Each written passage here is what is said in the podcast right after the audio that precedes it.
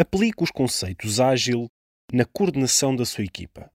Mas não se esqueça que os mesmos exigem da parte da liderança um primeiro passo de adaptação. Uma orientação mais estratégica sem nunca esquecer o acompanhamento próximo da equipa. Eis alguns princípios a ter em conta. Número 1. Oriente as pessoas para acrescentarem valor ao cliente de forma rápida e consistente, sejam estes clientes internos ou externos. Número 2. Como diz a expressão, aceite que dói menos. Não queira controlar tudo. A mudança é inevitável. Aceite-a, crie disponibilidade e flexibilidade para adaptar os seus processos e planos de trabalho às mudanças. Contagie a equipa com essa mentalidade.